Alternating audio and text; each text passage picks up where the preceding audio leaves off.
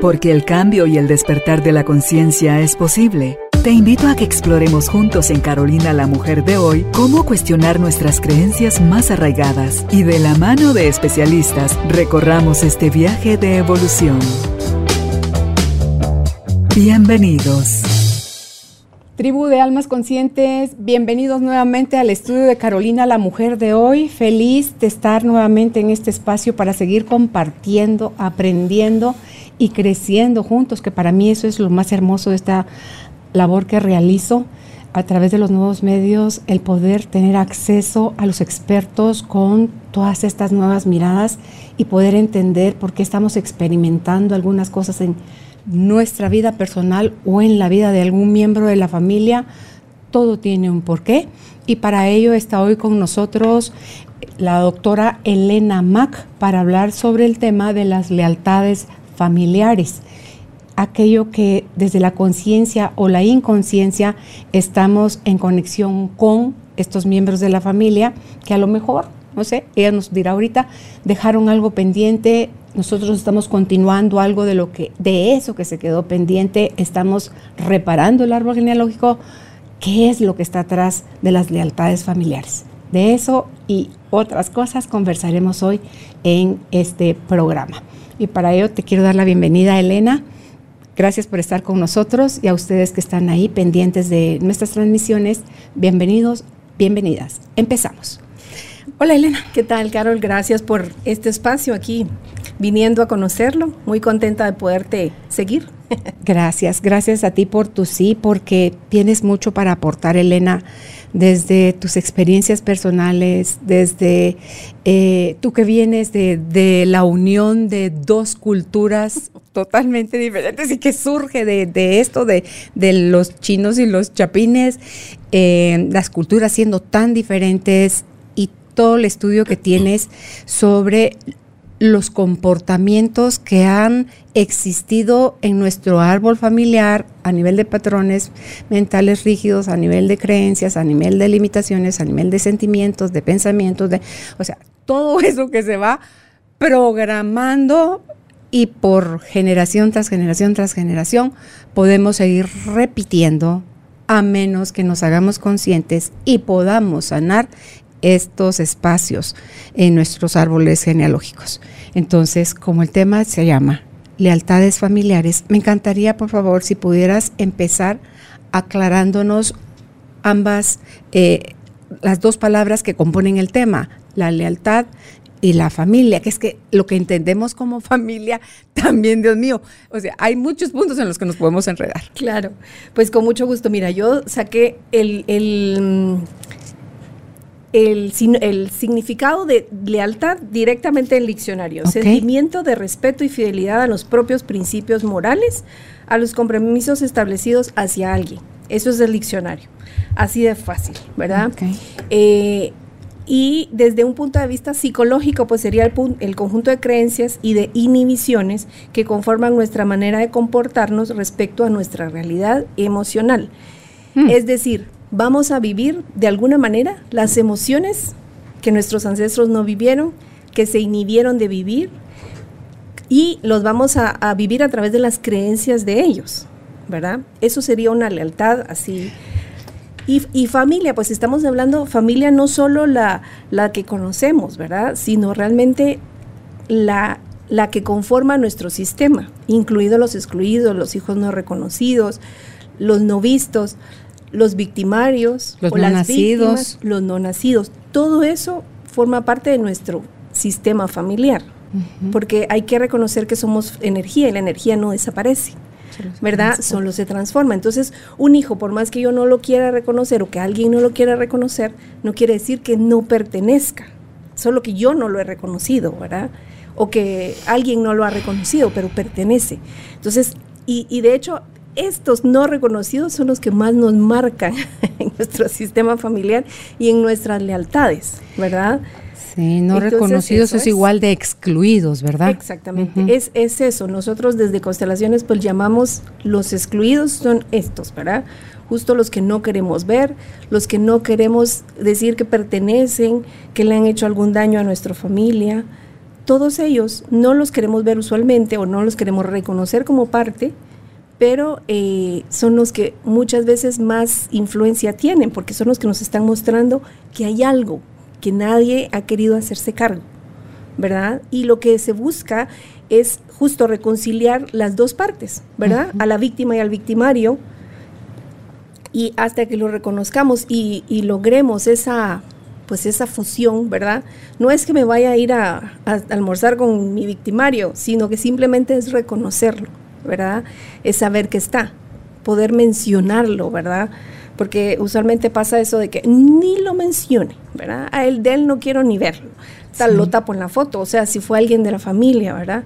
Ya lo saco de la... No, es que hay que mencionar, es una realidad. Sí, está ahí. Y es esos espacios de donde estamos excluyendo o es enojo, es odio, es eh, venganza, es miedo, es cualquier cosa, pero súper tóxica, Elena, desde donde queremos hacer así como que borrón y cuenta nueva. Pensaba también, fíjate, en las personas que han sido casadas, tuvieron hijos con esa persona se vuelven a casar y quieren desaparecer al primer cónyuge y no lo pueden. O sea, ya la forma de unirlo es a través de, punteado, ya no de línea continua, pero no pueden desaparecer. Si yo tengo problemas en aceptar, porque cuando estamos sanos podemos incluso agradecerle a esa persona que llegó antes que yo, que ya le dio hijos al que es mi marido, que yo ya no quiero tener hijos y él ya no quiere tener hijos y que eso está perfecto y que ella se retiró para poder abrir espacio a que llegara yo a la vida de él. Entonces, cuando ya lo podemos ver desde otra perspectiva, tú dices, gracias, fulanito o fulanita, porque te hiciste a un lado para, para que yo entrara a la vida de esa persona o esa persona entrara a la mía. Entonces, cabe ahí también cuando yo quiero pelear o si yo soy el hijo y digo, eh, no, yo no voy a, yo madrastra no quiero, yo no voy a querer nunca a mi madrastra o a mi padrastro, porque eso sería hacerle desleal a, mi mamá o a mi papá. Y entonces eh, prefiero llevar una guerra eterna con el padrastro y la madrastra como la bruja o el brujo del cuento. Y entonces mi pregunta ahí es, ¿a ellos esas acciones también se consideran como exclusiones, aunque no sean de mi propia sangre, pero sí son alguien que estaba en el árbol de mi pareja en el pasado y ese señor ahora está en la mía? Totalmente, totalmente. Mira, es que es una realidad, forman parte. De hecho, hay, hay relaciones que, aunque yo me haya casado por primera vez con alguien, pero tuve una relación muy importante en el pasado. Esa relación incluso forma parte de mi sistema. O de los abuelos. Pasa mucho que a la abuela se enamoró de alguien más, pero la casaron con un tercero, y, pero ella siempre anheló ese, ese eterno amor imposible. También. Pasa, pasa que hasta que no se le... De hecho, usualmente... Eh, se dice que el primer hijo de la pareja, digamos, de, esa abuela que la casaron con ese señor, con ese abuelo, el primer hijo toma de alguna manera la energía del primero, o sea, es leal a el antiguo novio o al amor que no frustrado. frustrado de la abuela. Entonces pasa y en constelaciones se ve muchísimo, ¿verdad? Que está ahí, o sea, es una energía que hay que eh, validar, que hay que saber reconocer, que la abuela tuvo un gran amor que no reconocieron, que ella no pudo, que vivió frustrada, resignada sí porque la casaron, ¿verdad? Y había que obedecer, pero que ella siempre estuvo enamorada de alguien más. Entonces eso es, eso es una lealtad inconsciente y es que eso es lo que pasa con las lealtades. No es que yo decida, voy a ser leal al novio de mi abuela, no, es que es inconsciente, ¿verdad? Claro, pero la información no se pierde, o sea, viene en cascada heredándose, porque ante todo si las cosas no, no suenan decentes o buenas o bonitas, las vamos a negar, las vamos a mandar al cajón de los secretos y esos secretos en el árbol van a buscar la fisura, no, no, digamos la ventana abierta, la fisura por donde salir al, al, presente. Así es, es que la energía busca que se reconcilien las polaridades, no desaparece, se transforma. Entonces vuelve a surgir en la siguiente generación, vuelve a surgir en, hasta que alguien se quiera hacer cargo de eso. Será un contrato almático tú y yo hablábamos ahorita fuera de cámaras, Elena, le digo, es que a mí todo me, como a mí todo me surgen todas, y, aunque ya lo he trabajado, porque Elena, le dije, ¿por qué yo me sentí por mucho tiempo como en contra de la corriente, harina de otro costal, no perteneciendo acá. Entonces Elena me dice, ¿por qué has de estar reemplazando algún, algún, algún excluido en su sistema? Oh, oh. Y voy así, es mi abuelito Juan. Sí, el papá de mi mamá. Y me cae pan, porque si ahí recuerdo que sí lo trabajé ya con, con Mimican en constelación y salió la, la cosa que yo tengo con él como para honrarlo, porque sin él, a pesar, yo no estoy juzgando la acción de él. Es que eso está esta parte. ¿Verdad? Entonces, porque él viola a mi abuelita María y de ese movimiento es que viene mi mamá a la vida, sea, mi mamá sea el producto de eso, pero yo tengo también, fíjate que desde chiquita, esa sensación de el abuelito, o sea, la figura masculina de abuelo la añoré, porque de los cuatro abuelos yo solo conocí una la mamá de mi papá.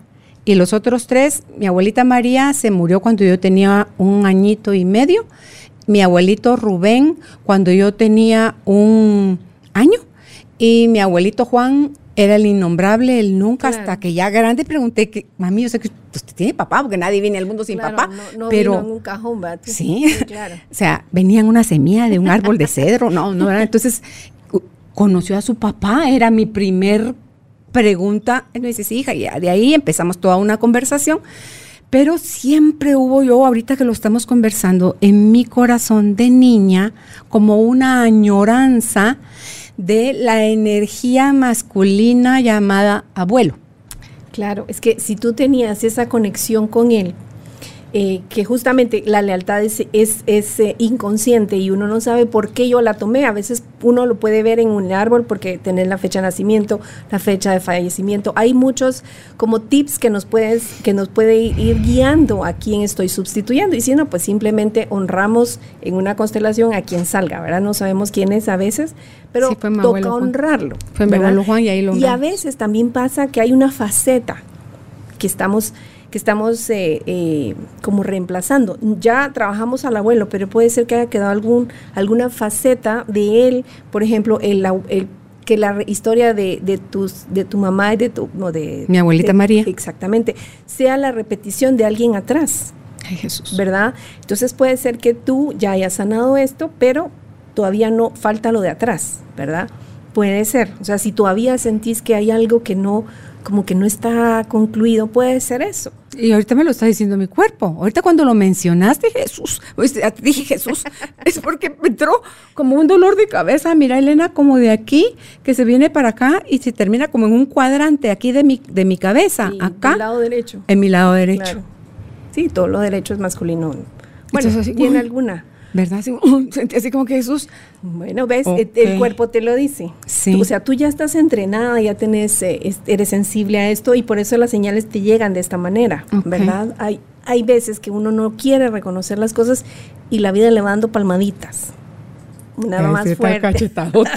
sí, claro, cuando uno no hace caso, ¿verdad? Los accidentes son eso, son de alguna manera fidelidades o te está diciendo la vida no es por ahí, estás viviendo una vida que no es. ¿Verdad? Pero uno sigue y sigue y mm. no modificas algo. Mm. Te va a llegar un accidente más grande o una cuestión más seria, ¿verdad? Finalmente uno puede morirse en ese accidente, pero la energía no se sanó, se va a pasar al siguiente, a la siguiente generación. Entonces, es lo que te digo, la energía no se, no se, no se desaparece, se transforma. Y todo lo que yo no me haga cargo en esta vida, en este plano, pues mis descendientes se tendrán que hacer cargo.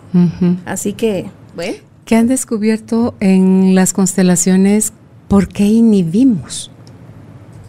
¿Por vergüenza? ¿Por.? Uh, o sea, porque para mí inhibir, no sé si estoy correcta o no, si es eso o no, es como que no me doy permiso a.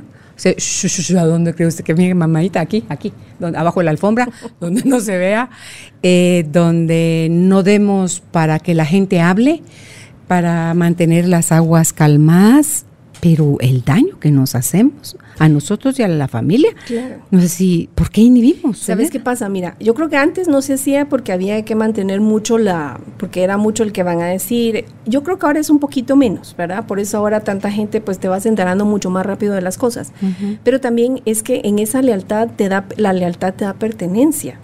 O sea, estamos hechos para pertenecer a un clan y justamente hacemos y seguimos los mismos patrones porque eso nos da pertenencia a nuestro clan. ¿verdad? Y, como seres humanos estamos hechos para, para, para estar en sociedad. Y además estar fuera del clan es muy duro, es muy difícil, porque sientes que no perteneces, lo que tú sientes de alguna manera, tú le estás siendo fiel a tu, a tu abuelito, pero te has sentido incómoda, desacomodada, que no perteneces, que eres la oveja negra. Yo bendita las ovejas negras, ¿verdad? Ahora. Ya, ya al fin me enseñaron que sí. Son buenas las ovejas negras. Sí, es aquella que se viene a hacer cargo. Son las que más sanan al sistema, pero muchas veces el costo que pagas por ser la oveja negra es que no perteneces, es la soledad, es, es el sentirte... Eh, exactamente, aislada. Entonces, esa pertenencia es muy fuerte. Y hay que ver también qué creencias tienes. Si te enseñaron solo a obedecer, pues no hay de otra más que ser fiel, ¿verdad? Eh, me querían obligar a obedecer, pero mi almita era rebelde, rebelde. pero más que qué. Claro, pero tú tuviste la fuerza para salir de esa, de esa fidelidad. Pero ¿sabes qué siento ahí? Que viene de mi mamá y mi abuelita María, porque ellas eran mujeres fuertes para unas cosas y aquello que decían, ¿qué le pasó a la fuerte? ¿A dónde se fue? Porque dónde tenía que mantener la fuerza en otras áreas, ahí no podían. Entonces yo creo, porque sí me siento como en una conexión súper directa con ellas y hasta con la mamá de mi abuelita María, con Mamachón, Concepción se llamaba ella. Entonces, digo yo, ahí desde esa fuerza femenina que generó machismo, pero que también quería, alguien me decía el otro día, tu mamá que ya está muerta. tu mamá desde el espacio desde donde está debe de estar celebrando el que tú estés haciendo todo el trabajo que estás haciendo, incluso cuando ella estaba viva. a Álvaro se lo decía en nuestra caminata del domingo. Le dije, porque mi mamá era esto, mi mamá era aquello, le digo yo, hacía como veía todos los pros y los contras. Y me dice, Carolina, ¿cómo crees que se sentía tu mamá de verte con toda esa fuerza, de ver todas las cosas a las que te dabas permiso y te atrevías a ir en contra de la corriente, que seguro, porque ella tiene esa fuerza, lo quería hacer, pero ella no se lo permitió a sí misma. Entonces, sentí así como bien, bien mami, ya, usted, usted siga echándole las porras, así vamos, mami. Sí, por usted, por mi abuelita María, por mamachón, por todas las, mujeres. Sí, las nietas, las hijas, sí, sí, sí. Pues es, fíjate que justamente es eso, ¿verdad? Eh, atrás de, de, lo que nosotros vamos logrando no estamos solo nosotros, está todo el sistema que nos dio la vida y que por ellos estamos acá, pero también todo lo que ellos no lograron hacer y finalmente alguien lo hace alguien sana eso, es, estás aliviando también a los ancestros, ¿verdad? Cuando logras incluir a alguien, cuando logras hacer esa, esa, esa, y sí que esas, unir esas dos polaridades, estás aliviando a tu sistema. Y el sistema te lo agradece con bendiciones, te trae muchas cosas buenas cuando tú logras hacer eso. Al contrario de cuando sigues en esa fidelidad testaruda de decir, esto es, esto hago porque lo aprendí, ¿verdad? Entonces, hay muchos, muchos atrás que se alivian. Nuestro sistema se va aliviando de todo eso que no se logró resolver en el pasado. Y cortamos el círculo. No lo hacemos solo por nosotros, claro. Y además, eso es, eso es otro. Nuestros hijos no van a tener que vivir lo mismo que yo. Claro que, mira, es imposible dejarles eh, allanado el camino, no hay que hacerlo, ¿verdad? Y no se puede. Pero por lo menos que se hagan cargo de menos cosas de las que me hice cargo yo, ¿verdad? Y por lo menos de lo mío voy a tratar de hacerme cargo.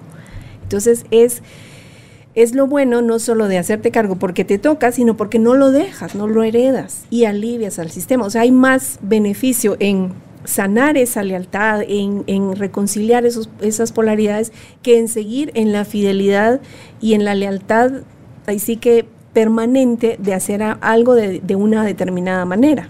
Y mira lo lindo, tú sos la experta en eso, el cómo se mueve la energía y la información del árbol, porque se pide permiso y esto sube al presente, a la superficie, digámoslo así, para que el terapeuta pueda tener acceso a la información, los movimientos que está haciendo la persona que está constelando y lo que va apareciendo, y cómo lo único real es el presente y eso se está trabajando aquí ahora, en el momento presente todos esos ancestros que son energías siguen latentes, siguen vivos, su cuerpo físico ya no, ese ya trascendió, pero toda la información está en nuestras células, en nuestro ADN. O sea, usted no quiere creer que sí, que viene su tatarataratabuelo. No, toda la información de su tatarataratabuelo está en usted. Entonces, usted mismo es quien plantea la información al presente y no importa hace cuántas generaciones fue, porque el sistema está listo, o sea, tu árbol familiar dice, ok, accedemos, nos abrimos, estamos dispuestos a revelar la información para que se pueda atender y sanar. Y a mí eso me parece una magia amorosa, extraordinaria, Elena, porque igual hoy estamos, que es el presente, estamos construyendo lo que vamos a llamar un día, mañana, hoy es, mañana es futuro. Pero cuando estemos en mañana futuro, va a ser hoy presente. o sea, en realidad el futuro no existe porque siempre va a ser el hoy presente. Entonces, por eso es que se puede sanar todo eso. Por eso es que la información es tan importante y es tan necesario que alguien en el árbol familiar preste su alma, preste su disposición, preste su compromiso, su amor al clan. Y entonces ahí ya vamos a pertenecer desde el amor ya no desde el miedo, la vergüenza, la culpa y desde todo donde hemos estado perteneciendo, Elena. Claro. Sabes que lo que a mí me fascina y me encanta de esto y por eso creo que es hasta medio adictivo esto, el tema de constelaciones, es que realmente es una forma de vida o terapia, como lo quieran llamar, para mí es un estilo de vida. Eh, es amoroso, es unir polaridades, no es excluir, es entender que todo lo que, se, lo que pasó atrás se hizo desde el amor, incluso una violación. El problema es que el violador estaba viendo al pasado y siéndole fiel a alguien en el pasado. Es la mirada hacia dónde va, no tanto, porque todo es por amor, o sea, todo se hace, todas las fidelidades están basadas en el amor, si lo logramos ver así. Solo que la diferencia es que el que hace daño lo hace por justo, por lealtad, por intrincación, lo que hablábamos, ¿verdad? por intrincación, por fidelidad seria hacia alguien atrás. Y lo que ese eh, pues, eh, perpetrador está haciendo es viendo al pasado, no está viendo al futuro, no está viviendo incluso su propia vida. Esto puede chocar mucho, y, pero eh, para mí esa es una visión amorosa, porque lo estás viendo, como te digo, desde, no desde el odio, no está generando odio ni exclusión, está generando amor y empatía hacia la persona. Realmente hay dolor y sufrimiento en la gente que es violenta. En el fondo lo que hay es dolor. Si lográramos ver eso, miedo, miedo, dolor, ¿verdad? Entonces, si lográramos ver eh, esa, esa, ese segundo plano de lo, de lo, que, de lo aparente, es donde el amor surge, ¿verdad? Y, y viéndolo desde una mirada diferente, amorosa, que integra, es más fácil seguir adelante y dejar de excluir no, no estoy hablando y jamás se habla en constelaciones de que tú tenés que vivir y convivir con tu perpetrador, jamás. Es integrarlo, es poderle decir en, en, en, en tu corazón todo era necesario, ¿verdad? Entonces, eso, eso es, cuando yo logro decir eso, todo era necesario, y así fue, esas son las dos frases más poderosas para salir de una lealtad. Todo era necesario y así fue. Ya es algo que no sabemos por qué. El empezar a, decir, pero ¿por qué hizo? ¿Por qué yo? ¿Por qué tal cosa? Mm. No sabemos, pero así fue, ¿verdad? Si lográramos decir eso, que nos cuesta mucho, pero si lo lográramos ver así, iríamos sanando más nuestro sistema y aliviándolo de todo eso que nadie se hizo cargo atrás. ¿Será que nos cuesta llegar a la sí fue porque tenemos un gran bloqueo, Elena, de querer comprender, todo lo racionalizamos, todo nos tiene que cuajar en la mente, todo tiene que quedar claro y ahí está más nebuloso que qué, pero según nosotros todo tiene que quedar claro para que le damos chequecito de, ay, entendí. Y ahí nos perdemos. Totalmente. Perdemos, perdemos de vista lo importante. Cuando le metemos cabeza y empezamos a racionalizar, yo te digo, yo soy una persona que antes todo lo pasaba por, por la cabeza, ¿verdad? Todo así, científicamente es probado, o sea, mi mente de odontóloga, ¿verdad? y formada así era, está comprobado, hay un estudio que lo respalda. Es que es la exigencia de la ciencia, si no, no es real. Claro, pero o sea, te digo, a mí me costó llegar a este punto de decir, así fue. ¿Por qué? Porque por mi cabeza era así, pero no, no es así nada más. Esto viene de algún lugar. Científicamente, sí, claro, explíqueme por qué, eh, de dónde viene, mm, qué pruebas, ¿verdad? Pero en este caso lo que nos pide es rendirnos. Sí. Y ya, ¿verdad? Pero sí, eh, hay una negación porque es muy duro también a veces conectar con las emociones. Pero decime si no es más duro tenerlas ahí reprimidas, porque las ingratas van a estar ti, para mí. las ingratas van a estar decidiendo por ti, ni en cuenta, ni cuenta te das. Y desde ahí estamos viviendo, experimentando, tomando las peores y es lo más doloroso porque estamos tomando eh, decisiones justamente lo que tú dices, desde el dolor, desde lo... entonces es desde el lugar equivocado donde estamos tomando las decisiones y nuestro camino va a ir equivocado porque no, em, no, no, decidimos de donde deberíamos de haber empezado a decidir, que era desde el corazón, ¿verdad? Eh, cuando todo pasa por la cabeza, pero ¿sabes qué pasa? Es muy difícil y parte de todo esto es también las creencias, las lealtades. En mi familia no se lloraba. ¿Me estás hablando de no lloran, sí. ¿Ah, no? o sea, no lloran usualmente. Pero curiosamente tú ahora pones a mis tíos a poner a, conversar y todos se ponen a llorar. Inmediatamente. Solo se miran y empiezan a llorar. Yo sí vengo de una familia mega llorona. Durante mucho tiempo se inhibió el llorar. Y de repente ya hay un punto en el que se tiene que soltar el grifo, porque eh, no se puede contener, ¿verdad? Pero eh, a lo que voy es, los chinos usualmente son muy de mantener la postura, este, la, el, el, lo apropiado, eh, las mujeres sobre todo mantenerse en su lugar, cosas así, no se ría mucho, muy, muy sumisas de alguna manera. Entonces todo eso se va inhibiendo tú no aprendes a soltarte, a decir, a hacer, porque no lo viste. Entonces es una fidelidad inconsciente. Por supuesto que a mí nadie me decía, mire, no se ría.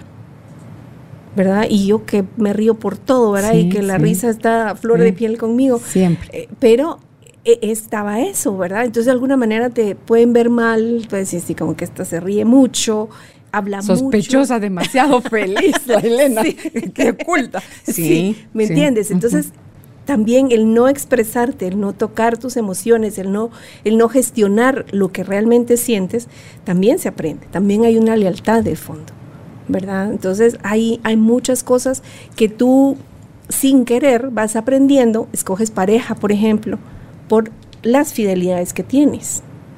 Tú no te imaginas todo lo que yo, cuando me puse a estudiar el árbol genealógico, aprendí. Vení, Julito. Mira, yo, yo quiero mucho, yo amo a mi esposo y ya tenemos una relación bastante consolidada. Pero cuando me fui enterando de todo lo que yo... resonancia. Sí, mira, eh, Julio tiene la fecha de, estamos en la línea de él de mi bisabuelo, yo de mi bisabuela. Entonces estamos de alguna manera viviendo una... una romance de ellos. Un romance de ellos que fue fallido porque mi abuelo era un pues, poquito, mi bisabuelo era un poquito lúdico y le gustaba tener pues diferentes señoras, ¿verdad? Entonces, bueno, de alguna manera... Que era cariñoso. era muy cariñoso. Pues tuvo varias familias. Entonces, de alguna manera yo resuelvo eso. Por otro, mi abuelita, que se vino de la China, siempre decía que ella soñaba con que alguien, alguno de sus hijos se casara con un, con un chino, pero ninguno. Entonces, alguno de sus nietos. Y ella decía que una, mi nieto se case con una chinita y que una mi nieta se case con un chinito. Aquí viene Elena, que soy doble de ella, y ejecuta el mandato. Por supuesto que no quiere decir que... Julio también viene de chinitos. Sí. Ah.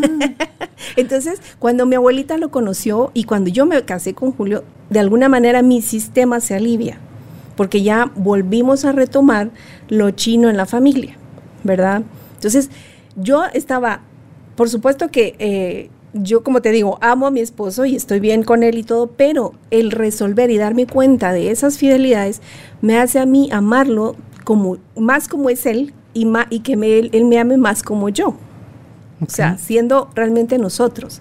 Entonces, el darte cuenta de esto no quiere decir que como lo escogí así, me voy a divorciar. No, es simplemente que al tomar conciencia te vas dando cuenta de lo que resolviste y amas con mayor libertad, si eso es lo que decides, ¿verdad? Entonces, y te digo, de, parte de, de, la familia de él, yo resolvía porque hubo un tío de él que falleció muy joven y la fecha de mi cumpleaños es, es cerca de, de, la fecha de nacimiento de él. O sea, yo era como lo que nosotros llamaríamos doble, ¿verdad? Entonces, la, el sistema de él se alivia al escogerme a mí y mi sistema se alivia cuando yo lo escogí a él. Entonces, estamos podemos ver que no escogemos por lo bonitos que somos nada es por resonancia. Claro. Mira, primero escogemos por lo que vemos. Cuenta un poquito. Después, por lo, desde el corazón, cuenta otro poco, pero realmente por lo que estamos decidiendo es porque nuestros árboles están en espejo. Es a, nivel almático que están resonando y dicen, aquí llegó la oportunidad, a ver si la aprovechas o si te vuelves a saltar, eh, si, la, si la vuelves a evadir. Claro, claro. Entonces, hay que ver, ¿verdad? Casi siempre uno resuelve algo con las parejas que escoge. Casi siempre. Yo no te voy a decir siempre porque podría ser que no, pero mm, me lo tendrían que demostrar. Yo más me casaría con la teoría de que siempre resolvemos en las parejas por algo del sistema, ¿verdad? La cosa es que busquemos. Y si no, es con los hijos con quien también, también, o sea, o venís con tus papás, o venís con tus hermanos, o venís con la pareja, o venís con tus hijos. O sea, esos son los lazos más fuertes. claro para poder resolver. ¿Qué pasa cuando resolvemos? ¿Qué sucede cuando se deshacen esos nudos? Lo que te decía, mira, uno se alivia el sistema, dos, tú vives con mayor libertad. Puedes tienes más derecho a ser tú. exactamente, tienes más derecho a ser tú misma, a, ser, eh, a tomar tus propias decisiones, ya no desde la fidelidad, sino desde la relativa libertad que tenemos, ¿verdad? Pero vas tomando decisiones más acertadas y que te acercan más a lo que es tu proyecto de vida realmente, ¿verdad? Mira, yo te voy a decir otro, otro ejemplo. Eh, era odontólogo, bueno, soy odontóloga. Dice que los odontólogos lo que hacemos uno es limar la rabia de los dientes, ¿verdad? Tiene una simbología y buscar raíces. Ok. Dos, dos cosas que a mí me resonaron muchísimo, porque de parte de las mujeres hacia los hombres había mucho, mucho resentimiento en mi sistema. Eh, por muchas circunstancias. Y dos, buscar raíces. Mira, mi, mi mamá viene de familiares españoles y mi, y mi y mi papá de raíces chinas. Entonces yo escogí odontología no porque me gustaba nada más la carrera, sino además estaba aliviando a mi sistema al ejecutar algo que mi sistema necesitaba, ¿verdad? Buscar raíces y de hecho después seguí buscando raíces, pero ya en el árbol genealógico, en todo lo que seguí estudiando. O sea, yo sigo resolviendo y buscando raíces, integrando excluidos. Entonces, ahora que ya estoy en esta nueva profesión, em, pues eh, me realizo más. De hecho, yo en odontología era feliz, pero algo me faltaba. Llegaba a la casa y sí, sí, me gustó, estuvo bien el trabajo, pero ahora que hago este trabajo, llego a la casa y estoy realizada. Es una, es una, no sé. Es que estás ayudando a otros a encontrar raíces, no solo las tuyas. Claro, pero también es algo que, que tú dices, esto va realmente con lo que mi alma vino a hacer.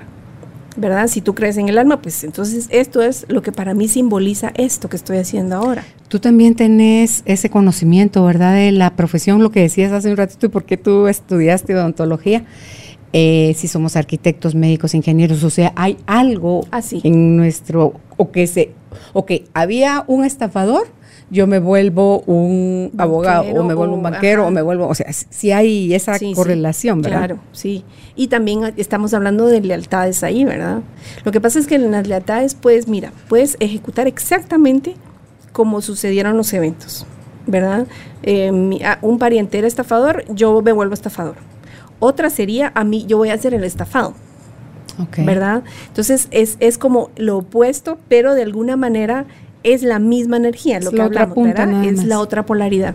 Entonces, también estamos resolviendo en eso. Alguien que fue abusada, pues después alguien en mi sistema se vuelve abusador, ¿verdad? En las mujeres que no, a mí no me vuelve, yo vi el abuso en mi familia y yo ahora voy a abusar, o no me voy a permitir que nadie me Ahora soy yo la que levanta la voz, la que, ¿me entiendes? Pero es, no sanamos. Claro, aunque no abuses sexualmente, abusas de otra manera. Sí, el abuso verbal, o, pero hay abuso, ¿verdad? Entonces, es no estamos sanando al, por pasarnos al otro lado. Lo que estamos haciendo es repitiendo la historia, pero del lado opuesto, ¿verdad? Entonces, es lograr integrar cuando, cuando logramos amorosamente tomar los dos sin tomar partido, es decir, lo que te decía, así fue y todo era necesario, en ese momento entonces empezamos a reconciliar, en ese momento estamos sanando y aliviando a nuestro sistema y dejando la lealtad de lado. Sí, interesante. No es que sea difícil el llegar a ese punto de comprensión de que tocaba, ¿verdad? Sino que es que no nos lo enseñan, Elena. No es ese el conocimiento, no es esa la experiencia. La experiencia que tenemos es en ser víctimas, en sufrir, en acusar, en culpar, en justificarnos. Entonces es desde imposible hasta muy difícil el querer uno pasar a otro espacio si sigues metida en el agujero de la víctima.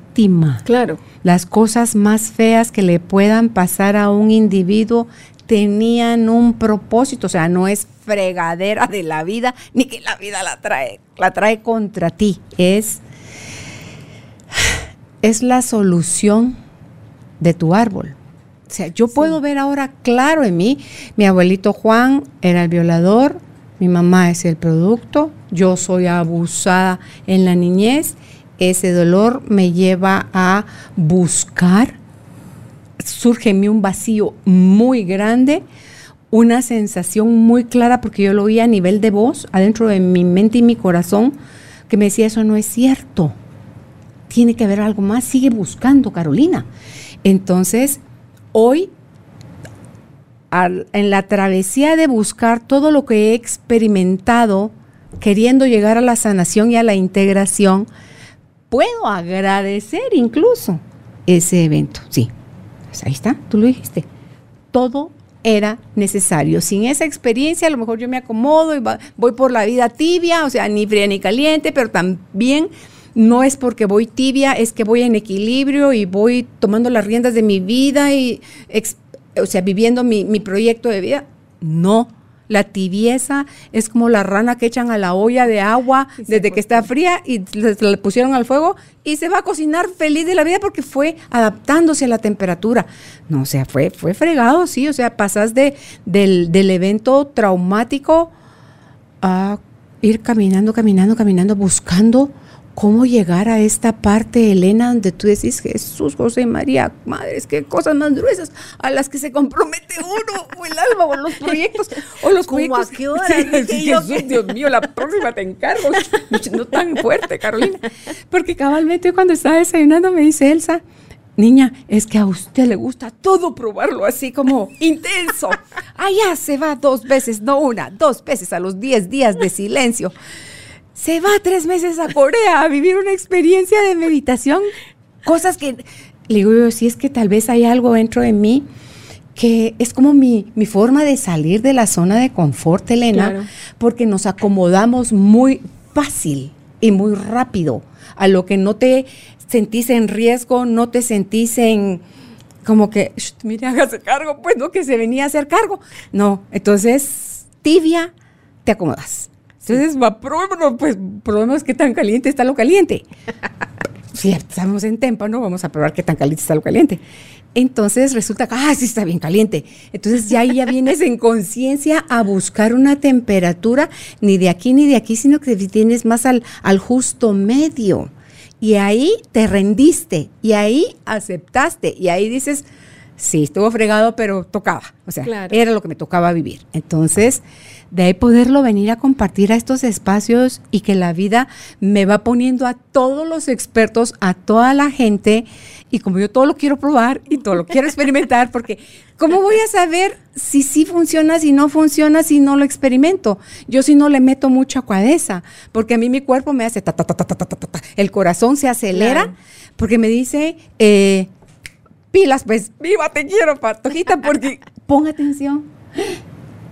Y son momentos, ajá, que yo, wow, charas, yo lo tengo que probar. Yo lo quiero vivir, yo lo quiero experimentar. Y entonces cuando ves el efecto y tú dices, wow, madre, sí, que más gente lo sepa, por amor de Dios, porque las respuestas, todas, Elena, están dentro de nosotros. Todas. Todas. El problema es que estamos muy acostumbrados a, no escucharlas. Cuando logramos empezar y a sentir eso, que algo nos desacomoda, que, que en constelaciones decimos que está nuestro holograma, en nuestro holograma de nuestro yo realizado, hacia dónde deberíamos de ir, o nuestro guía, como querramos decirle, si lo escuchamos, vamos a tomar mejores decisiones, ¿verdad? Entonces, toda la sabiduría es interna, la tenemos ahí. Estamos hechos para ser felices, no venimos a esta vida a ser infelices, ¿ya? Y yo creo que eso no hay que olvidarlo. Lo que pasa es que es muy fácil estar cómodo, pero justo algo que nos ayuda a salir de estas lealtades es desacomodarnos, dejar de hacer las cosas como las han hecho otros, darnos el permiso de, mira, con cosas pequeñitas, ya cosas simples. No es que de un día para otro te vas a ir a tirar del avión porque ya te vas a desacomodar así. No, es que, es sí, yo sé que tú lo tienes pendiente, pero yo todavía tengo que trabajar mucho eso. Pero, pero voy a, ok, me, tal vez la finalidad es tirarte del avión, pero empezar subiéndote un árbol, pues, ¿verdad? No te vas a, querer tú decir, me voy a ir a tirar del avión si no logro ni subirme un árbol. O sea, son Me estás hablando directamente, Elena Mac. sí, es cierto, es muy real es eso que, estás diciendo. Es que, ¿sabes qué pasa? Que yo durante mucho tiempo no me gustaba esa sensación de vértigo, de estar arriba, de, no, no, yo no la aguantaba. Pero es justo el desacomodarte. Y lo primero que hice fue, bueno, me voy a, voy a hacer canopy, pero quiero ver el piso y quiero ver hacia dónde voy a llegar. Yo así empecé. Mira, estoy lejos todavía de tirarme un, avión. Eh, la verdad no es algo que añore, pero te digo, me reté a mí misma. ¿Cómo te fue en el canopy? Me fue súper bien. Mira, si está en el video donde iba gritando yo en todo el Mis hijos y Julio lo grabaron todo y ahí está. Pero digo, finalmente la experiencia me quedó a mí y dije, bueno, me doy el permiso. Después de eso me di el permiso de hacer, eh, de tirarte en un cable al agua también fue una experiencia maravillosa, un, un, un shock no es No, ese, ese es un, río que te, no sé cómo se llama, eh, Carrucha, creo yo, no, no, me acuerdo cómo se llama. Pero lo cierto es que es eso, es darte esos permisos chiquititos, ¿verdad? De decir, como te digo, yo empecé, miro el árbol y miro al piso, o sea, la caída en todo. el cuarto mide el árbol. Claro, no va a ser muy lejos, porque eran, ¿qué? Unos 10 metros, y mucho, el, primer paso. Y que fue genial, porque yo dije, bueno, llego de aquí para allá, y depende de cómo me vaya, me bajo o me tiro al siguiente, que era un poco más largo. Es eso, ¿verdad? Darte el permiso de desacomodarte un poquito. Pero si nunca nos damos el permiso, mm no lo vamos a hacer nunca, ¿verdad? No vamos a salir de ahí y, vamos a echar raíces en donde estemos. Y cierto, hay que tener raíces, pero en este caso, este, en este caso no, hay que honrar las raíces, pero moverte, ¿verdad? Entonces es eso, darte el permiso y así va saliendo un poquito de tus lealtades, porque inventas, eres creativo y haces cosas de diferente forma. En la creatividad está el salir de una lealtad. Darte permisos. Sí, claro. Sí. Es corre riesgo, sí, pero ¿y cómo vas a saber? Porque siempre la mente ingrata te lleva a imaginar si el peligro es así, te dice, ja, ja, ja, mira, es de este tamaño. Tú hubieras visto en el canopy mi entrada triunfal. Yo iba, ¿por qué me tiré? Yo entré, así. Así entré yo al árbol. Nada de que freno esa charada. No freno. Mis guantes estaban un poco chafas. Entonces la frenada era, me quemaba, yo soltaba, y con mi peso seguía yo con la, con Y entonces, gracias a Dios estaba el árbol ahí, y ¡pum! reboto contra el árbol. Pero eh, ya no quise seguir los otros saltos. Dije, no, ¿a qué hora a mí se me ocurre? ¿Y en qué momento yo me vuelvo Elena? ¿De por qué no voy por poquitos? Yo me voy hacia el fuá Tú te fuiste a los extremos. Sí, por eso es que yo, a mí me espera un avión para tirarme. Eso sí, no quiero recibir clases de paracaidismo, sino quiero tirarme con un experto y, vivir la experiencia. Me encanta ver la cara de la gente que lo ha hecho y lo que dicen que se siente. El miedo es horrible, dice ese de, y te lleva, te, engaña el tu maestro, digamos, para dar el salto y te dice, abre los ojos, qué bueno, así, ¿verdad?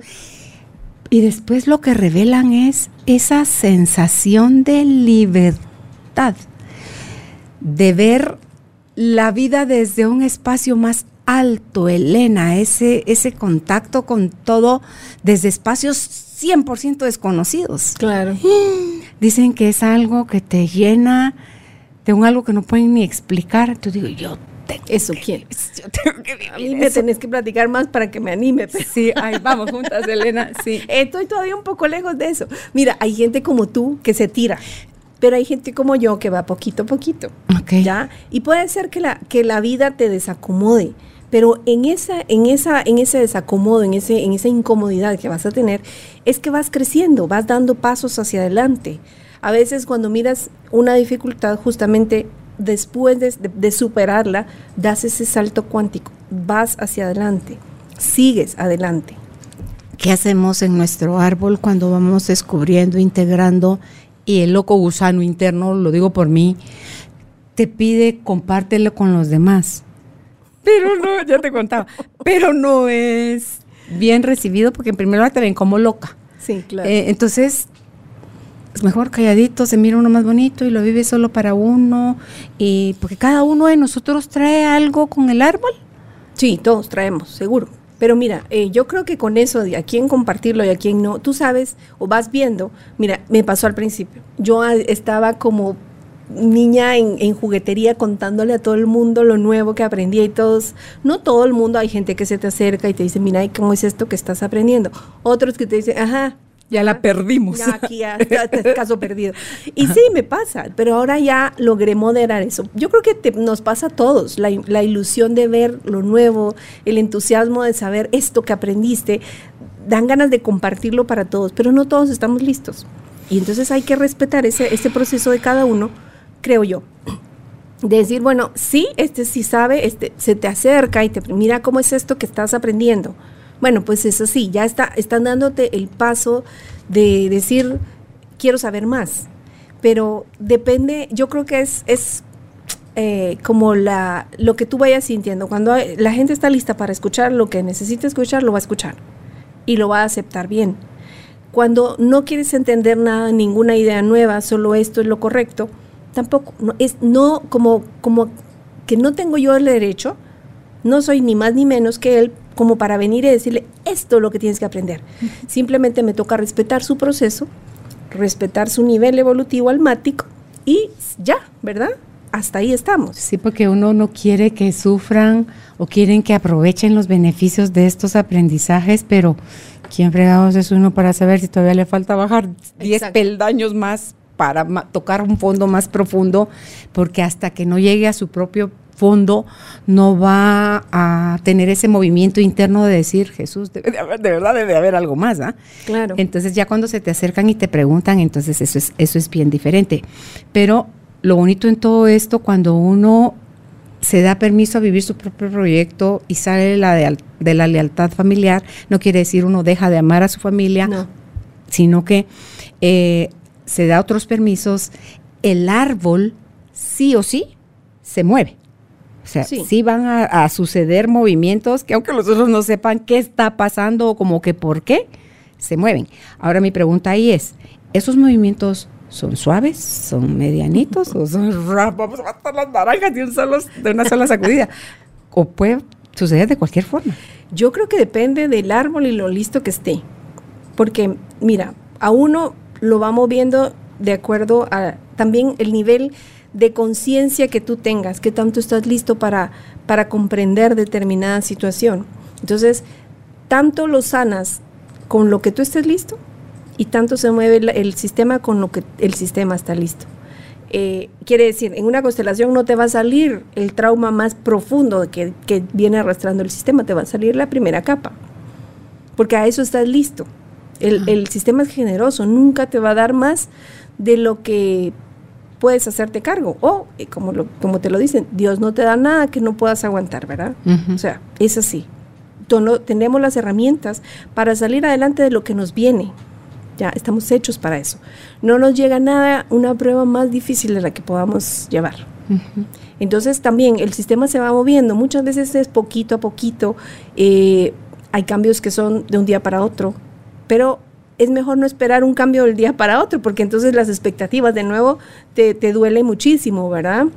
Es, es, un paso, es, mira, tan difícil ha sido lo que, tan, lo que costó que se formara un conflicto, de la misma manera va a costar probablemente a que se solucione, ¿verdad? Porque es un proceso. Fue un proceso el que llevó a determinado conflicto y va a ser un proceso el que desenrede el conflicto. Pero lo que sí es cierto es que todo lo que tú trabajas es como que, la, como, como que entra la nube de mi sistema, ¿verdad? De mi sistema familiar. Ya la información está. Entonces lo que yo trabajo en mí no solo me alivia a mí, alivia a todo mi sistema.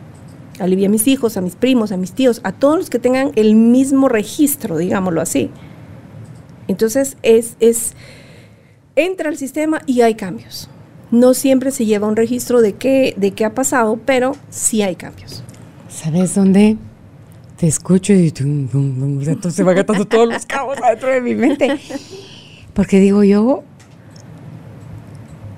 cuán rápido, cuán despacio, no sea afuera, tal vez es una velocidad diferente a la que podemos vivir y experimentar adentro, porque cuando uno está en medio de la constelación y te haces consciente, no toma horas, es una fracción de segundo lo que te toma el, caer en cuenta para que está listo para ser integrado, pero la magia, Elena, el efecto tan rápido que tiene en como que te estaba empañado el vidrio y te lo desempañan. O sea, ya eso que veías distorsionado afuera no era porque ahí a mi vecina no limpiaba su vidrio, era porque yo tenía sucio mi vidrio.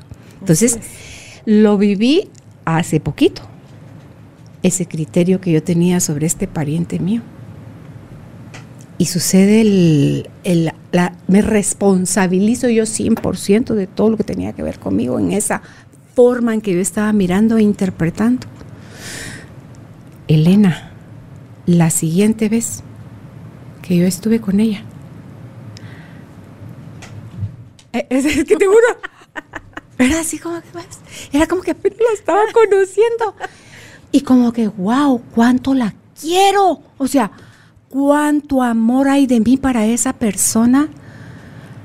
¿Cómo la puedo ver desde cómo abrazo con mis ojos, cómo abrazo con mi corazón, cómo mi toque, cómo mi beso en su mejilla, cómo me escucha, cómo... Y así, es que mira, yo estaba así, así, wow, en shock. Y yo, fue un relámpago, fue un milagro, pero el milagro, ella no hizo un solo movimiento. Fue el tuyo. Fue el mío.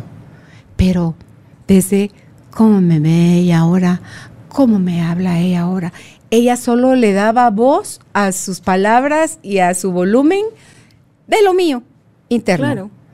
Llegar a ese fregado punto es tan liberador. Elena, dice, ahí nos gastamos la vida queriendo cambiarle la vida a Raimundo y a medio mundo y al único que hay que cambiar es a uno. Sí, le toca a uno limpiar sus lentes, ¿verdad? Sí, su interpretación y hacer nuevos registros. Lo que tú hiciste con, ese, con esa mirada, con ese toque, con todo eso, estás haciendo un nuevo registro. Estás sanando a tu sistema y lo que tú sentiste es justo la sanación que te llegó muchísimo más rápido que lo que tal vez la mayoría vemos, porque no estamos con esa sensibilidad que tú tienes.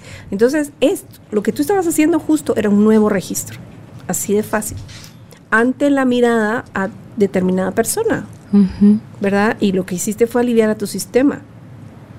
Y mira, si ahorita que te lo estoy narrando, lo que yo siento adentro de mi corazón al hablar de esa persona, así expansivo. Sí, dice Deepak Chopra que cuando estás trabajando el chakra del corazón, te tomes los tiempos y minutos que necesites durante tu día.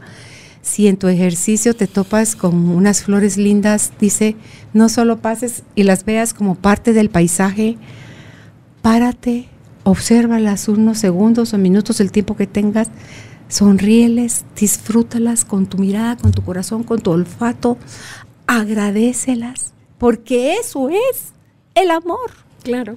Eso es expansivo. Y si es el olor de una comida, y si es el color de una prenda, y si es la forma, o si es el movimiento de un animal, o el sonido de una melodía, o el...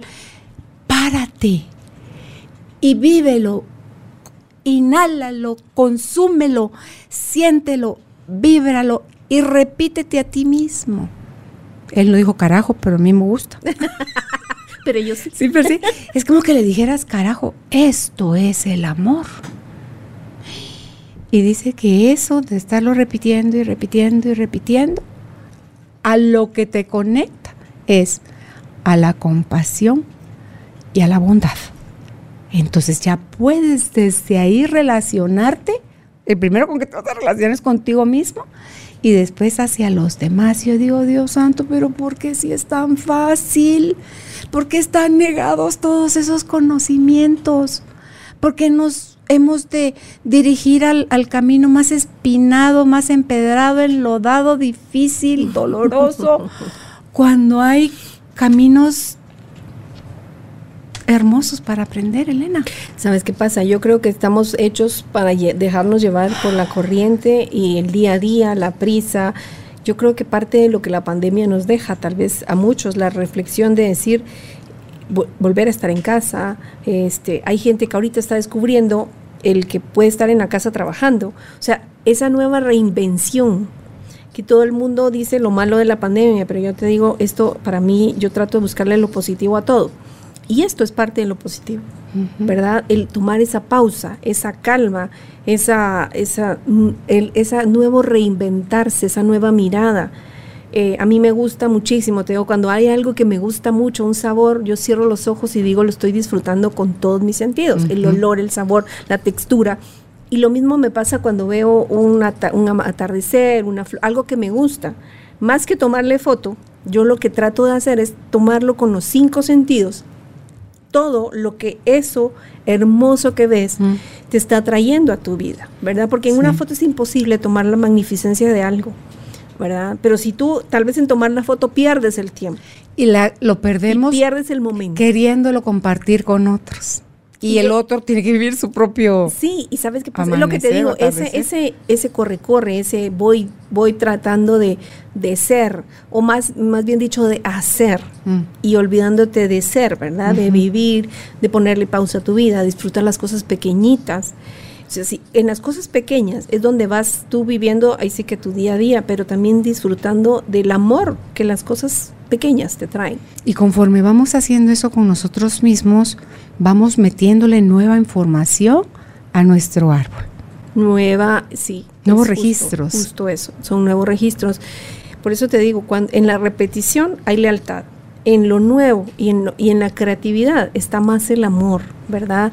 Estás reinventándote, nuevo, estás dándole amor a tu sistema porque estás siendo creativo y de alguna manera estás viviendo tu propia vida. Entonces es esa invitación también a reinventarte, a hacer algo diferente. Eh, pasa mucho que hay una tradición que hay que seguir, pero tú puedes modificar la tradición, o sea, honrar las raíces, pero en vez de comer pavo, pues este año voy a hacer costilla. O sea, no pasa nada, ¿verdad? De alguna manera, por eso te digo, puede ser un cambio radical o puede ser cambios chiquititos, ¿verdad? No es necesario que tú Thanksgiving lo celebres en enero. No es tal vez algo así sería así, de lo, así de loca soy. El fiambre, tú. El fiambre lo como en abril. Porque lo congelo. O sea, me lo como bien comido en noviembre, pero es un sabor que me encanta tanto que ¿por qué solo hay una vez al año si es tan rico? Entonces saco mis bolsitas de Ziploc que están en el congelador, lo descongelo y, aprovecho el fiambre. Pues mira, hay gente como tú que lo va a hacer en una fecha diferente, pero también puedes hacer, bueno, fiambre, voy a hacer una carnita, pero nos vamos a juntar toda la familia. O sea, qué sé yo, es, es reinventarte, darte el permiso de hacer algo de diferente forma. Y como te digo, en esa creatividad estás metiendo nueva información a tu sistema y estás siendo más tú, en vez de vivir a través de la lealtad. No digo que todas las lealtades sean malas, pues, o sea, depende, pero hay, hay cosas que te, que te limitan. Cuando tú ves que hay algo que te está limitando, que no estás viviendo tu vida en expansión y con felicidad, puedes reinventarte, puedes buscar una nueva forma de hacer las cosas. Y si, y si está muy grande el miedo, ¿cuál es el consejo? Si está muy grande el miedo a la, a la exclusión, a que te ignoren, a que ya no te tomen en cuenta, eh, porque no te quieres correr ese sentimiento, pues, se, se, siente bien feo. Sí, se siente bien feo, pero hay algo más, más interesante y más grande adentro que te dice sigue. O sea, no importa, sigue. Sí. Entonces, ¿qué les puedes recomendar a las personas que dicen, ay, sí, me hace tanto sentido lo que está diciendo Elena, pero ¿cómo le hago para no irme como la Carolina porque no tengo esa locura? Pero ¿cómo le hago para hacer como Elena de pasos chiquitos e irme dando nuevos permisos? Elena sin sentir que soy fea, sí, sí, loca, sí, rara, que estoy condenada al infierno. Mi mamá se murió orando por mí, claro. creyendo que yo estaba condenada al infierno. Entonces, porque sencillamente no hacía yo las cosas que ella hacía, no creía en las cosas que ella creía y no practicaba lo mismo, pero le decía, mami, ¿a usted le da paz lo suyo? Claro, hija, va, le cuento, a mí me da paz lo mío. Entonces, viva cada quien y lleguemos al punto donde nos respetamos cada una. Vaya, está bien, dice mi mamá, mi gorda. Vaya, está bien, hija. Voy a, hacerlo así, así, gracias. Vaya, mami, gracias. Ahí se acabó la guerra, Elena. Entonces, ¿qué sugerencia le das a quienes quieren empezar ya a probar por, por pruebas chiquitillas? Justamente eso, mira, el miedo divídelo. O sea, ve porcionándolo, o sea, no te tires al, a lo que te decía, no te tires del avión, de un solo empieza, te vas a subir al árbol, o sea, empieza poquito, algo que no te desacomode mucho. Eso es una. Dos, confiar en que, confiar en ti y en tu sexto sentido, en lo que tu cuerpo te dice. Cuando uno, mira, en la naturaleza hay dos movimientos, el de expansión que te lleva más vida y el de contracción que te lleva menos vida.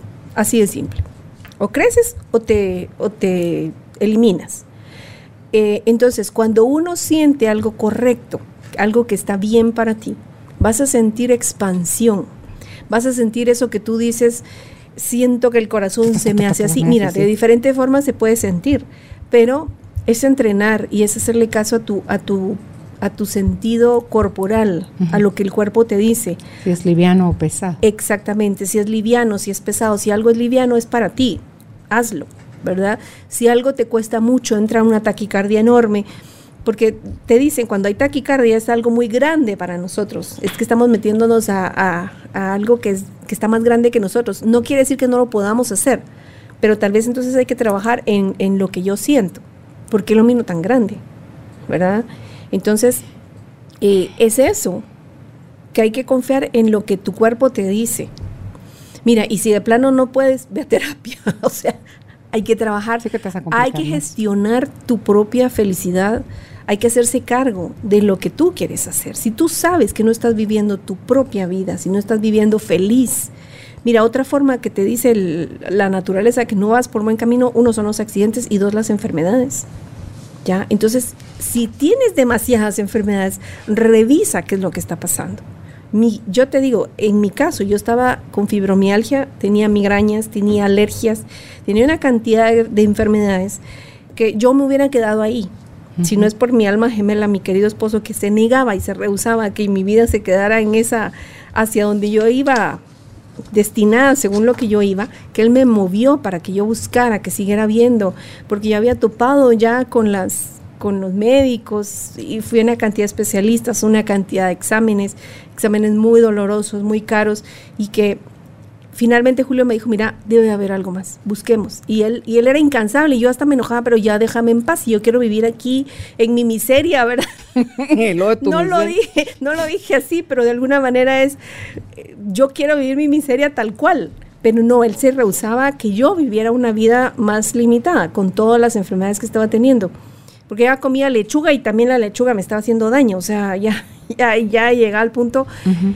Finalmente buscar mi destino, empezar a hacer terapia, el, empezar a hacer yo, hacer lo que más me gusta, soltar esas lealtades, me llevó también a, mejorar mi salud. Entonces, mira, si no puedes dividir el miedo, porque algo más te lo impide, si no puedes trabajar en ti misma, en confiar, en, eh, y no logras sentir esa emoción, esa, como esa sabiduría interna, pues busca, puede ser que haya algo más que te esté limitando eso. Mira, no solo están las constelaciones familiares, puedes buscar, yo no sé, en lo que cada quien crea, ¿verdad? Porque para mí me funcionan las constelaciones y he visto maravillas trabajando en constelaciones. Pero puede ser que para alguien sea el coaching, puede ser que sea la iglesia, puede ser que recitar el rosario, o sea, la manera que cada uno le resuene. No te voy a decir que solo con constelaciones familiares, porque eso me ha funcionado a mí y yo lo recomiendo, pero eso me funciona a mí. Hay muchas formas de buscar y de tratar de, de, salir de esas fidelidades. Sí, es chilero porque yo he probado un el abanico de opciones. Todas te ayudan. Sí. Mira, y a veces es que te abre el te abre la mente una terapia y luego ya estás listo para ver la siguiente. Y luego la otra te abre a otra y así vas, ¿verdad? O sea, realmente si uno lo busca, la sabiduría le va a llegar. Le va a llegar el camino, le va a llegar la forma. Pero la cosa es estar listo y dispuesto. Y lo primero que es fundamental es tomar conciencia de que no estoy viviendo la vida que debo vivir. ¿Verdad? Si algo en mí, ahorita con este programa, te, te dice, si eso me resuena, busca apoyo. ¿Ya? Con la persona que más confíes, con tu pastor, con, tu, con, el, con el sacerdote, con tu coach, con, con quien tú quieras, ¿verdad? Pero lo importante es empezar a buscar algo que te guíe para sanar tu historia familiar, para vivir en una de diferente forma, con menos lealtades. Y mira, sí hay que tomar en cuenta que hay cosas que son inevitables porque hay dos niveles, digamos, de destino. Uno es el destino individual, que está el que tú ejecutas con tus acciones, y cada acción va a tener una consecuencia, sí o sí.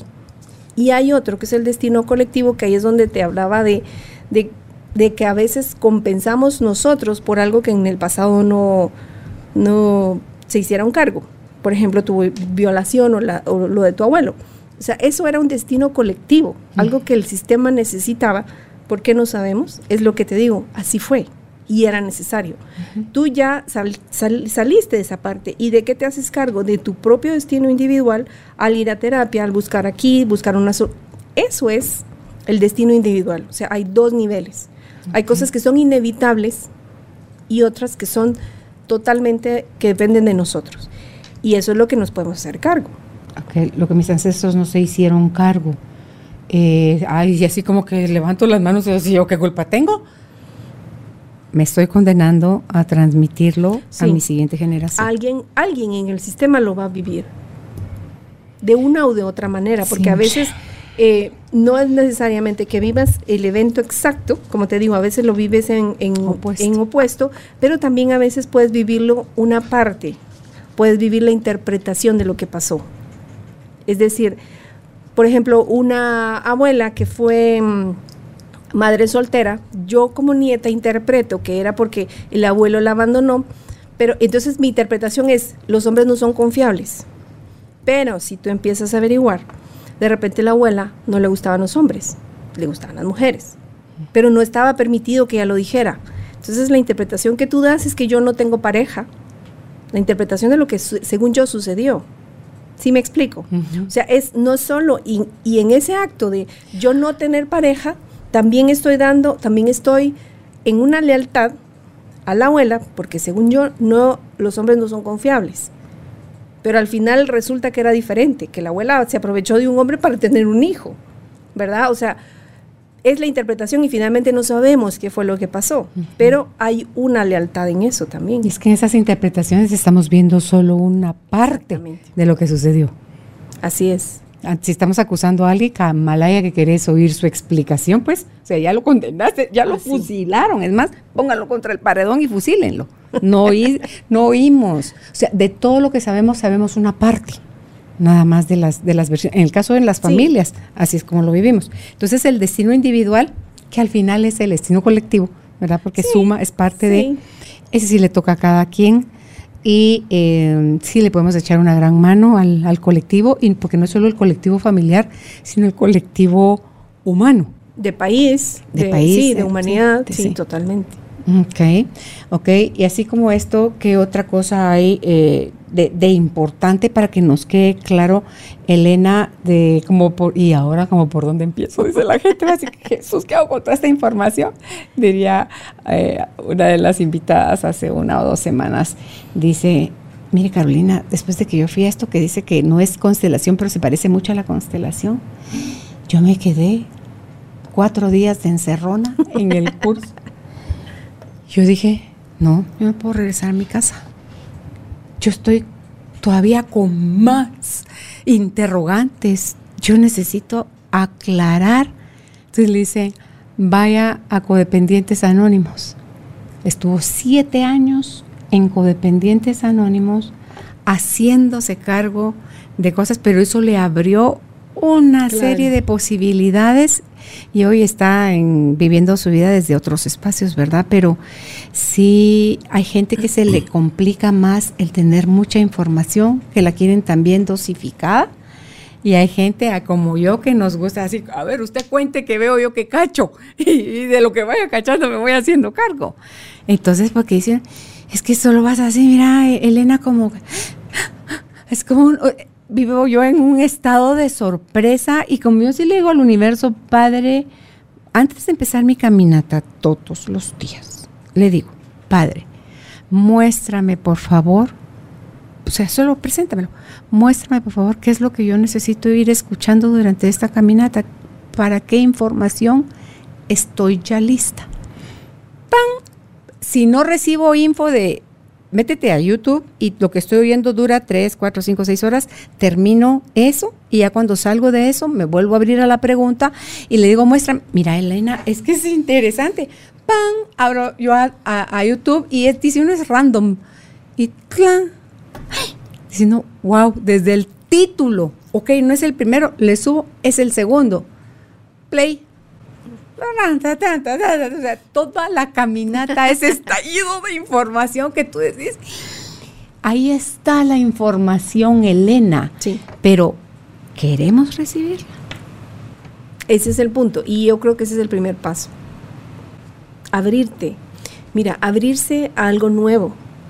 Abrirte a la pregunta, de repente. O simplemente tomar conciencia que necesitas que algo no está bien en tu vida. Ese sería el primer paso. Si tú logras reconocer que no está bien que mi marido me pegue, es el primer paso, ya. Pero hasta que yo no sane, porque yo sigo con él recibiendo el abuso que estoy recibiendo, no me voy a poder desprender de ahí, porque sigo resolviendo, sigo en la misma lealtad con las ancestras que hicieron o con los ancestros que fueron los que abusaban, ¿verdad? Entonces lo primero es tomar conciencia que algo en mi vida no está bien. Si te abres a esa, a esa posibilidad de que no todo en tu vida va bien, entonces el universo conspira para que te llegue la información, lo que tú dices, ¿verdad? Y la información te va llegando y cuando tú tienes esa disponibilidad, va a seguir llegando la información a ti. Mira, es como cuando en el, a mí me decía un maestro de, de cuando empiezas a buscar en tu árbol, la información te empieza a llegar es que es cuando estás listo, ¿verdad? Si alguien está viendo este programa probablemente es porque ya está listo para entender que es una lealtad, ¿verdad? Para buscar cómo trabajar esa lealtad. Y no hay, como te digo, no hay una sola manera, pero el primer paso para mí es, ahí sí que como, como en AA, ¿verdad? Tú reconocer que tienes un problema, reconocer que algo no está bien. Puedes, mira, incluso no es necesario que vayas a una constelación, que es muy caro, que qué sé yo empieza a buscar información. Hay muchísimos eh, videos, hay muchísima información. Brigitte Champetier, que es la maestra de ustedes, ¿cuánto material de ella hay subido en sí, hay increíble. Una cantidad que ella ha ido, ha ido dando, haciendo muchos muchos eh, podcasts y cosas así. Entonces hay información. Si estamos listos para buscarla, si tenemos la conciencia que algo no está bien en nuestra vida, buscar, buscar, empieza a buscar, vivir en la pregunta. ¿Puedo vivir de diferente forma? Estoy reparando que todos reparamos de una u otra manera. Lo importante es que querramos hacernos cargo, ¿verdad? Alguien me dijo a mí, ay, yo lo mío mejor que se hagan cargo mis hijos. Bueno, pues también es una opción, ¿verdad? O sea, si realmente no quieres hacerte cargo, está bien. Pero hay que tener conciencia que alguien se va a hacer cargo de eso, ¿verdad? Porque puede pasar No, esto también te voy a decir, es de valientes, porque pasas por una noche oscura primero cuando te das cuenta de todo lo que estás viviendo o todo lo que pasó. Es que estamos metidos en la noche oscura de una forma perenne. No hemos descubierto que hay sol, Elena. Entonces, el, lo lindo es ¡ping! el primer chispazo que te llega a ti de sol. Es como, ¿Y eso qué? ¿Y esa luz de dónde salió? O sea, hay otra cosa. Y ahí te lleva la curiosidad y ahí te llevan las preguntas. Y es lo que dicen que cuando está listo el alumno aparece el maestro y ahí lo que me encanta a mí que es uno mismo, el maestro. Porque como todo tiene que ver en el interior, el maestro no es externo. Sí. Hay gente, mucha gente, dando información. Muchísima. Mira, el dinero no, no debería ser un problema, porque la, información está. Incluso, solo con que tú vayas sintiendo y haciendo lo que tú sientas que está bien para ti, no necesitas ir a pagar una terapia. A veces sí es necesario. Hay casos en que algo ya está tan sobrepasado que necesitas apoyo.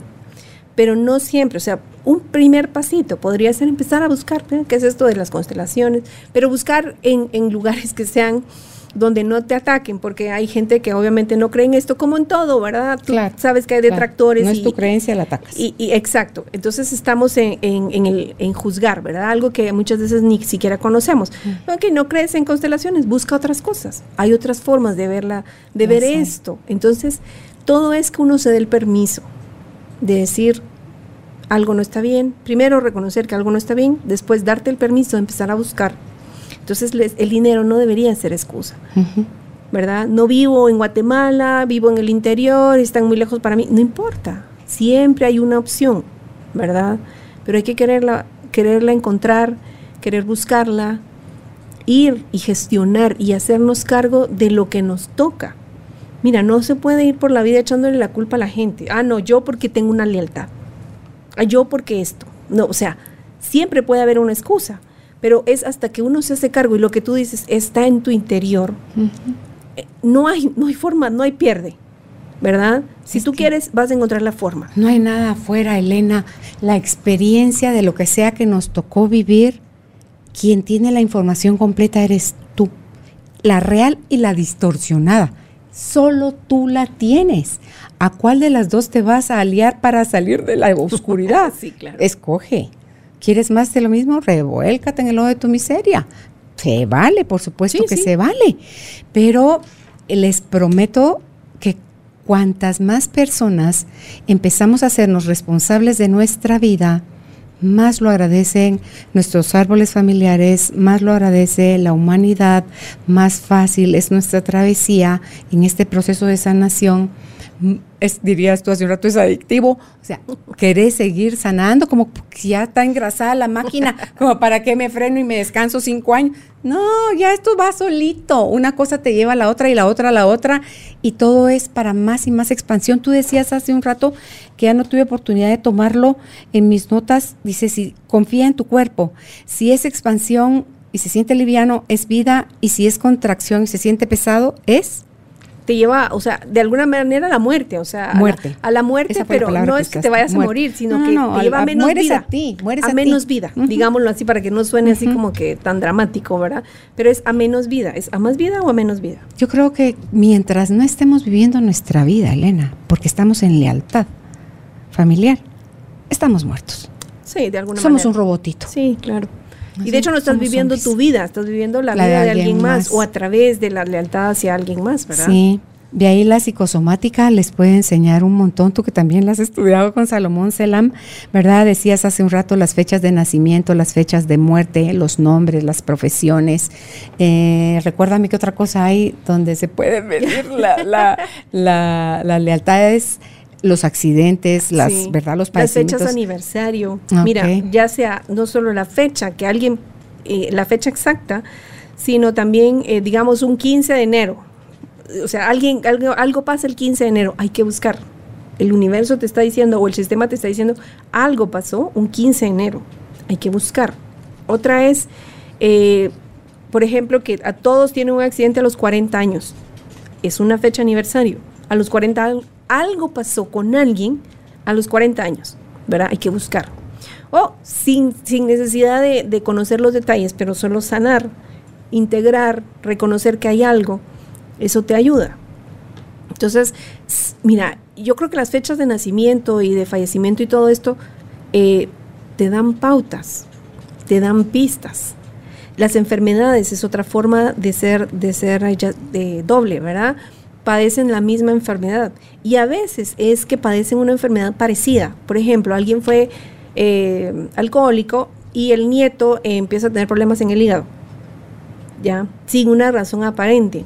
Algo hay. Estás, estás en lealtad a ese abuelo que era alcohólico, ¿verdad? O aparecen úlceras gástricas sin razón aparente. Puede ser que haya algo que tenga que ver con, el, alcoholismo del abuelo, ¿verdad?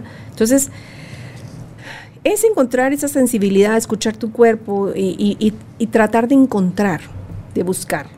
Todos, es inevitable. Ahí sí te lo voy a afirmar, todos tenemos una lealtad consciente o inconsciente, ¿verdad?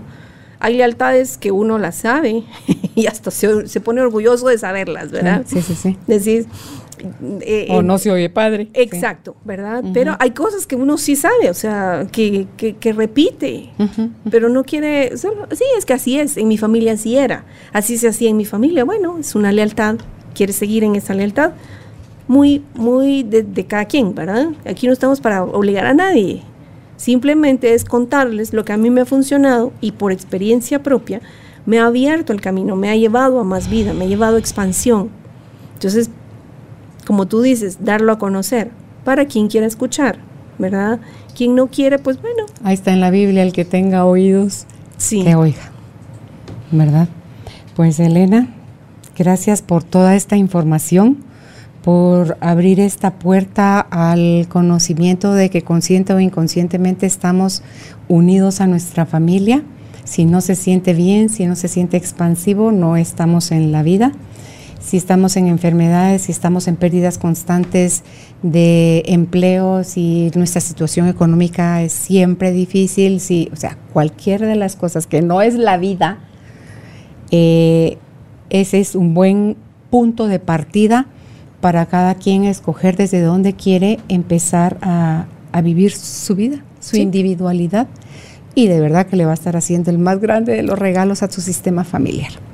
Así es. Si ustedes consideran que ya están listos para hacer un proceso terapéutico desde la mirada de las constelaciones familiares, Elena también es tanatóloga. ¿Tú sos teta healer? Sí. ¿También sos teta healer? ¿Qué más sos? Estoy en procesos, porque tengo el máster, bueno, estaba en proceso del máster de PNL. Ok, porque también sos tanatóloga, ¿verdad? También, sí. PNL, ok. Todas son herramientas de ayudarnos a encontrar el, camino de vuelta a casa. ¿Dónde pueden contactar a Elena? Si es por correo electrónico, está como macelena2017 gmail.com y si es al teléfono en clínica es al WhatsApp 4151 7235. Repito el número. 4151 7235. Gracias Elena por estar con nosotros. Gracias Carol por el espacio y por la oportunidad de estar aquí acompañándote. Chao. Gracias por ser parte de esta tribu de almas conscientes. Recuerda visitar nuestra página web carolinalamujerdehoy.com.gt para más información de estos temas y de nuestros invitados. Tenemos más programas, blog, libros, talleres, tienda en línea y material exclusivo para quienes se suscriban. Encuéntranos en redes sociales como Carolina la Mujer de Hoy.